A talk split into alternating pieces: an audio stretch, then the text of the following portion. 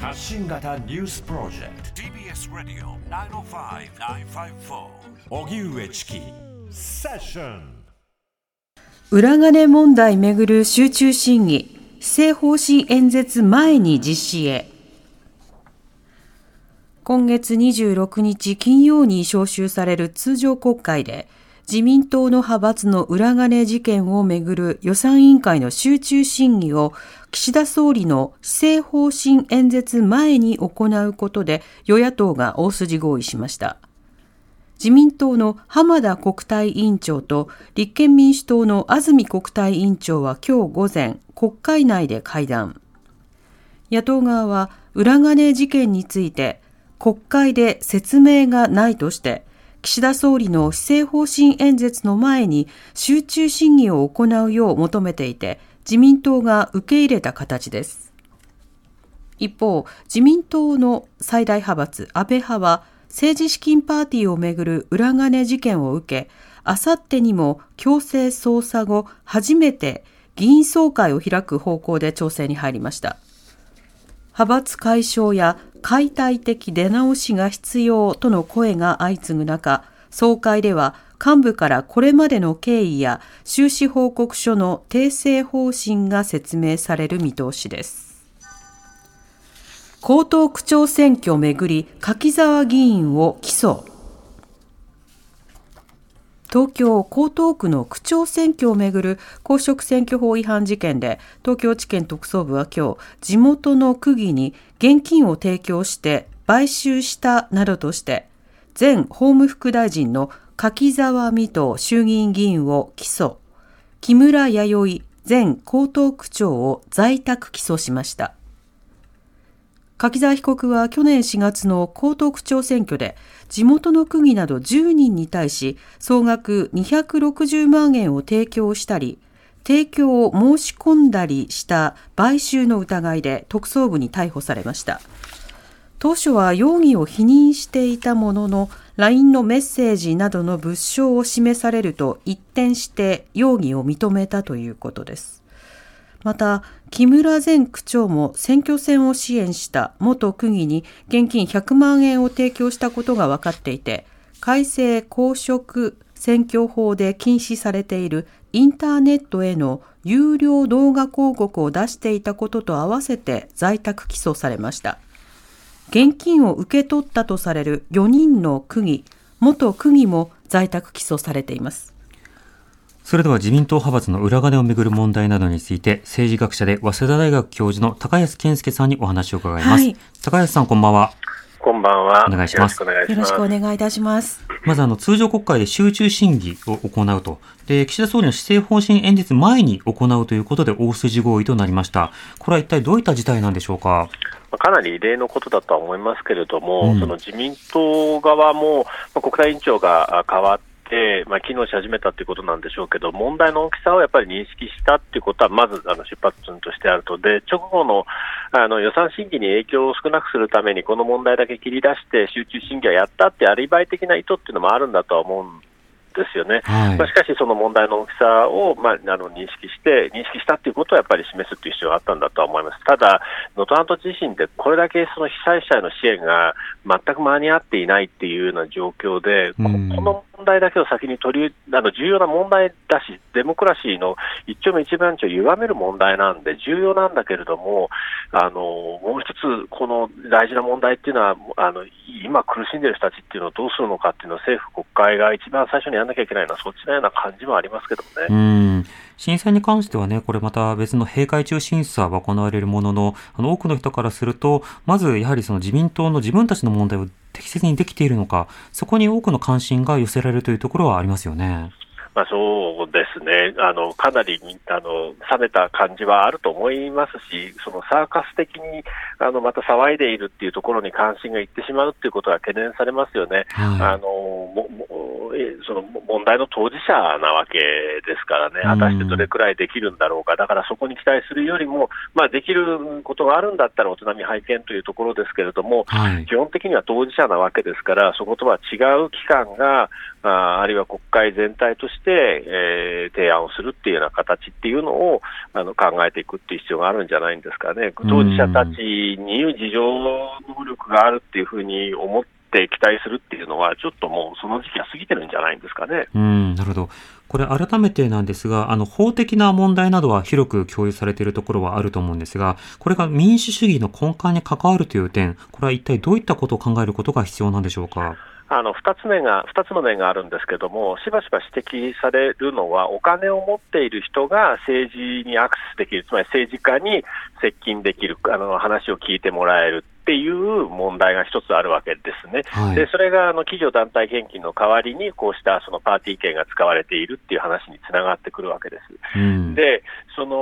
お政治家個人に企業団体が献金できないように規制されているっていうのは、そういうそのお金持ち、お金を持っている人だけが優遇されてはいけないっていう趣旨からなわけですけれども、はいパーティー券でその脱法的にアクセスできるようになっているっていうことは一つ大きな問題であると。ただ、そればかりではなくて、そのおこうしたお金っていうのはなお金、政治にお金かかるんだっていうふうに言うんだけれども、現職の人たちだけがですね、そのお大きなお金を集めて、さらには秘密にお金を集めて、うんそしてそれをそのお自分たちの勢力拡大とか選挙に用いている。で、相手の人たちは、そのおそうしたことはせずにルールを守って、あのおお金がない中でやりくりして選挙をしている。で、そのはい結果として、お金を使った方があのおよく目立っている。い隅々まで秘書があ観光総裁にえー出てきてくれている。で、そういうふうにして勝ったっていうことはですね、本当は勝ってない可能性があるわけですよね。うんですので、選挙、有権者の選択っていうのを歪めている、デモクラシーの一番重要なその選択のところを、選択の機会っていうものを歪めている、これ、本当に大きな問題だと思うんですね。つまりうん当選しているはずじゃなかった人が当選しているっていうことになるわけなんですね。はい。だからあなた本当に議員やる資格あるんですか？とか、あなたたちは本当に与党をやる資格があるんですか？という、まあそうしたルール守ってないということは、そういったところが疑われるということになるわけですね。そうですね、あの官房長官が政府の立場としてあの答えることできないって言ってましたけど、そもそも政府の立場としてあなたがそこにいることが適切なんですか？っていうことが問われてるわけなんですうね。ん、なるほど。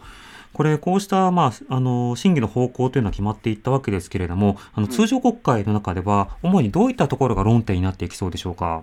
あのまあ、その規則に違反したかどうかっていうのは国会でやることではないわけで、その事実としてどういうことがあったのかということと、防止策として政治資金改革をどういうふうにやっていくのかっていうことがあの大事なわけですね。でただ、うん事実を明らかにすると言っても、これあの、まあ、今回のうん主治審議の場合でもそうですけれども、基本的には自民党内の派閥と議員の間で起きてきたことなわけなんで、はい。政府の立場で答えられてもしょうがないと、うんでこれはその岸田首相が国会で答える場合には、自民党の責任者、総裁として答えるということで、うん。彼自身が何か、その首相自身が何か情報を持っているとか、説明を先に聞いてきたということではないわけなんで、はい。党の中の派閥と議員たちに何を求めるのか、どうやってそれを促していくのか、求めに応じなかったときにどうするのかっていうことで、この事実を明らかにするっていうことの責任を果たすんだと思うんですね。でそれについて首相が何を言うのかっていうことが大事、約束するのかが大事っていうことだし、防止策について言うと、政治資金の入りの問題、どうやってやってそのお金が政治家、派閥、政党に入ってくるのかということと、その入ってきたお金が出ていくときにいろいろな、あの、あの今、あまりに自由にお金を使えているわけなんでうんだけれども、そうしたそのお金の使い方が、そのお有権者が政治家や政党を選択するときにいいような形になっているのかっていうと、今なってないわけなんで、はい。かなりトータルにあの見直す必要があるんですね。で、これを国会で一つ一つやっていくと必ず脱線する。なので、大きな方向性というのを国会で示した後はですね、やはり何らかのその第三者機関みたいなものに、あの委ねて、パッケージで出てきて、そのパッケージを受け取るか受け取らないかっていう形にうんでもしない限りは、この政治資金の問題っていうのは、うん結局は袋小路に入り込んじゃうんじゃないのかなっていう心配がありますけれど、でもそこがこの国会であのやぜひともやるべきことなんだろうと思います。なるほど。まずあの事実の追及と、えーそれからまあ具体的な立法措置。で、この立法については国会で行おうとすると、やはり政治家自らがまあ自分たちのルールを決めるということの限界があるので、それの組織立てのところから考えなくてはいけないというところもありました。で、一方で事実の追及なんですけれども、これ高橋さんに改めてその確認のために伺いたいんですけれども、あの、総理などに聞くとですね、あの、今は政府の立場なのでお答えを差し控えるっていうようなことで、あの、うん答えが出てこないということが多いんですね。ただ、あの、ええ岸田派のトップとしてみたいな格好で聞いたりしたときに答える人もいれば答えない人もいるということで、そもそもこの答えを差し控えるというのは議会制民主主義においてどういうものだというふうに考えればいいんでしょうか？いや答えてないっていうことですよね。そうですね。答え、そうなんですよ答えてないってことなんですよ責任を果たしてないとしか言いようがないですよね。なぜ政府で、政府の立場で答えないのか、そそこを答えるのがあの役割だし、そのお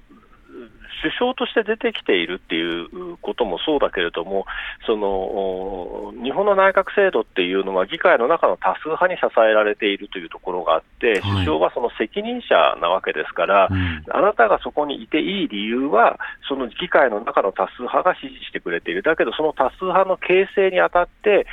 その競争が歪められた形でその多数派が選ばれているんで、あなたが本当はそこにいてはいけないのかもしれないと、でうん。そうじゃなくて、私はここにいる、えーいていいんだと、ちゃんとやったんだっていうことを説明すべきなわけなんで、はいこれはやっぱりその説明するのが当然だと思いますね。うんそこは前提としてですよね。うんはい、そうですね。うんうんまあ、それに加えて、今回、その立法などを行っていく場合には、あのうん例えばまあ野党と与党でそれぞれ法案を出し合う以前に、まあ、具体的なその有識者など、あの何か案を出した上で、そこに対して国会がどこまで答えられるのかというものを、まあ、可視化し可視化した方がいいのではないかという話がありました。この点は改めてどういった仕方というのが適切でしょうか？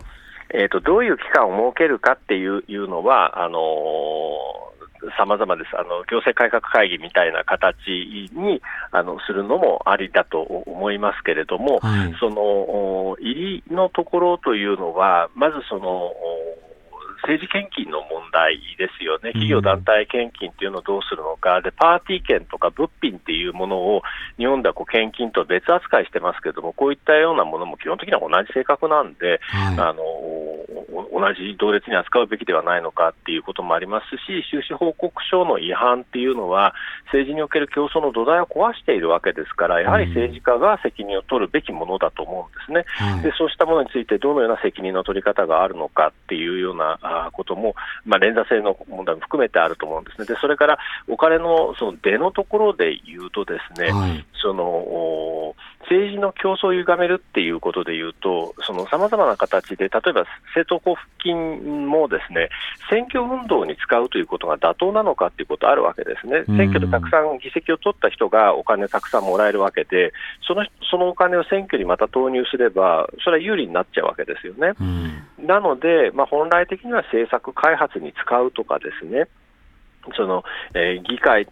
その地元の人の声を国会に届けるためにお金を使うとか、その何らかの形で制約を課すべきであるし、うん使い道に制約を課すべきだし、もう透明化すべきであるとで、あの1円単位というのは厳しいという声もあるんだけれども、はいやはりその、うんまあ、今、日本のその経済社会では1円単位で全て透明化する方向に動いているし、まあ、少なくとも私たちはそうしてるんですけどね。そうなんですよね。うんででその信頼できる人たちであれば、まあ、政治家もいろいろあるからって私たちも言えるけども、これだけその、いなんていうんでしょう、期待を裏切られた場合には、もう仕方がないと思いますね、1円単位というのも、それはもう政治家の皆さん、諦めるしかないんじゃないんでしょうかね、その不行情の結果ですからね。なるほど。まあ、そういうようなことで、そのあの政策政策活動費みたいなものについても不透明さが残りますので、うんあのあの規制と規制の強化とお透明化と厳罰化というのは必要だと思います。でそうその政治資金でないのであれば、これはあの、課税対象ということになるんで、うんやはりでそのお金の移動っていうのは必ずどこかがモニターするっていう格好ににしていかなきゃいけない、まあ、こうしたようなことがいろいろとテーマになってくるんじゃないかと思いますそうですね、今のようなその抜け穴がたくさんあるような状況が意図的に残されていると、この状態についてしっかりと改善することができるかどうか、今国会、まずはそこからということなので、注目したいと思います。高橋さん、ありがとうございました。どうもありがとうございました。ありがとうございました。TBS Radio. 荻上チキセッション TBS Radio 905 954